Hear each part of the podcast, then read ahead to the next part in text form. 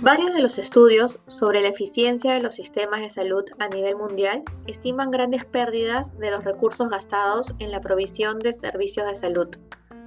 Parte de estas pérdidas se dan por problemas de corrupción y parte por problemas de mala gestión de los recursos públicos. Se estima que la mayoría de los países no aprovechan plenamente los recursos disponibles, ya sea por contratos mal ejecutados, por el uso irracional de los medicamentos, por la mala distribución y la mala administración de los recursos humanos y técnicos o por la fragmentación de la financiación y la administración. En el informe sobre la salud en el mundo del 2010, se identificaron los mecanismos de pago como uno de los elementos centrales en mejorar la eficiencia en el uso de los recursos del sector salud. Primero, todos los países pueden hacer algo para mejorar la eficiencia de sus sistemas sanitarios, liberando así los recursos que se podrían emplear para cubrir a más gente, más servicios y o más gastos. Segundo,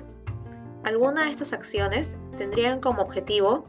la mejora de la eficiencia en un área concreta del sistema sanitario, como por ejemplo los medicamentos.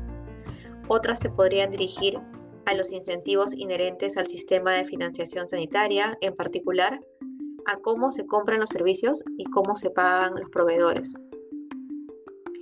Tercero, todos los países pueden reflexionar para mejorar su eficiencia, mediante la adopción de una propuesta más estratégica en la prestación o compra de los servicios sanitarios. Por ejemplo,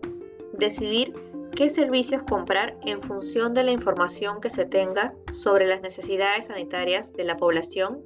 y vincular los pagos de los profesionales sanitarios a su rendimiento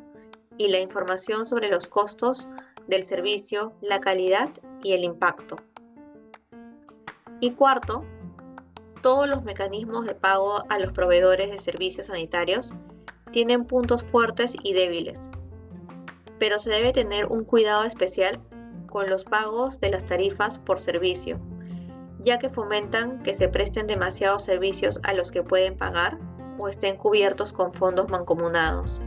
y que se desatienda a los que no pueden hacerlo. Desde finales del siglo pasado, el tema de la mejora de la eficiencia del uso de los recursos de los sistemas públicos de salud ha sido un tema central en la reforma de los sistemas de salud.